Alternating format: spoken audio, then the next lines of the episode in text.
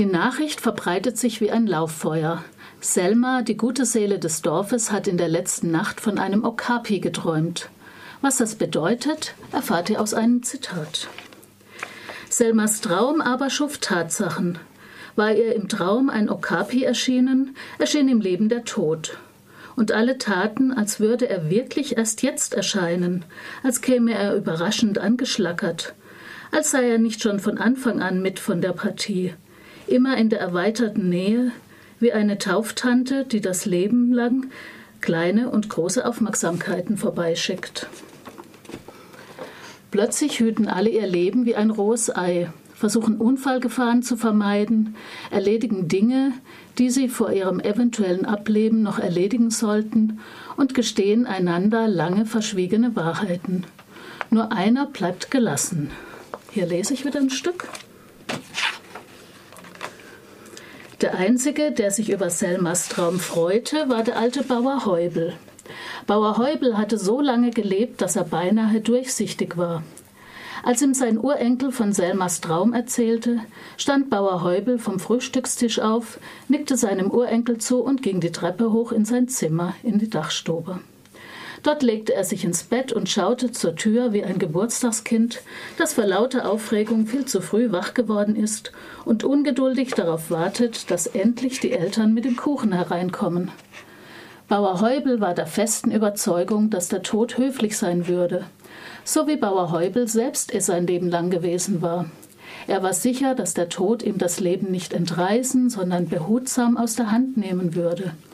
Er stellte sich vor, wie der Tod vorsichtig anklopfte, die Tür nur einen Spalt öffnete und darf ich fragte, was Bauer Heubel natürlich bejahen würde.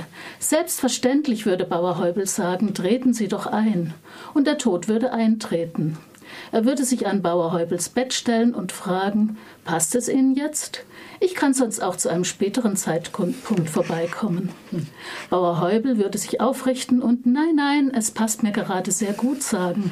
Lassen Sie uns besser nicht noch einmal verschieben, wer weiß, wann Sie es wieder einrichten können und der Tod würde sich auf den schon bereitgestellten Stuhl am Kopfende setzen, er würde sich im Vorhinein für die Kälte seiner Hände entschuldigen, die, das wusste Bauer Heubel, ihm überhaupt nichts ausmachen würde, und dann eine Hand auf Bauer Heubels Augen legen. So stellte Bauer Heubel sich das vor.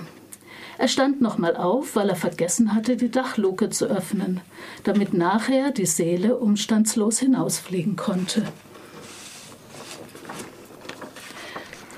Soweit das Zitat. Wie ihr euch denken könnt, wird der Tod nicht zu Bauer Heubel kommen.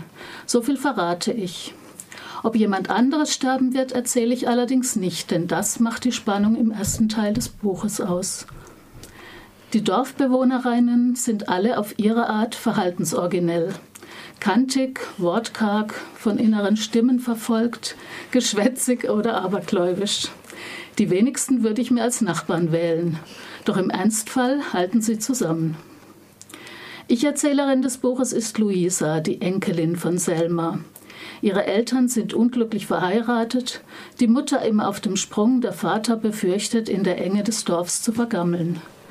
Er verbringt viel Zeit auf der Couch von Dr. Maschke, seinem Psychoanalytiker, der ihm beispielsweise den Kauf eines Hundes nahelegt zur Externalisierung seines eingekapselten Schmerzes. Luisa wächst unter der liebevollen Fürsorge von Selma und dem örtlichen Optiker auf, der seit Jahren nicht wagt, Selma seine Liebe zu gestehen. Während sich Selma tatkräftig dem Leben und seinen Notwendigkeiten stellt, entwickelt sich Luisa zu einer ängstlichen jungen Frau, die sich für ihre Ausbildung gerade mal in die nächste Kleinstadt traut. Auch als sie über die Liebe stolpert, steht sie sich selbst im Weg, zusätzlich zu 10.000 Kilometer Luftlinie denn sie verliebt sich ausgerechnet in Frederik, der in einem buddhistischen Kloster in Japan lebt. Ob das was wird, lest selbst.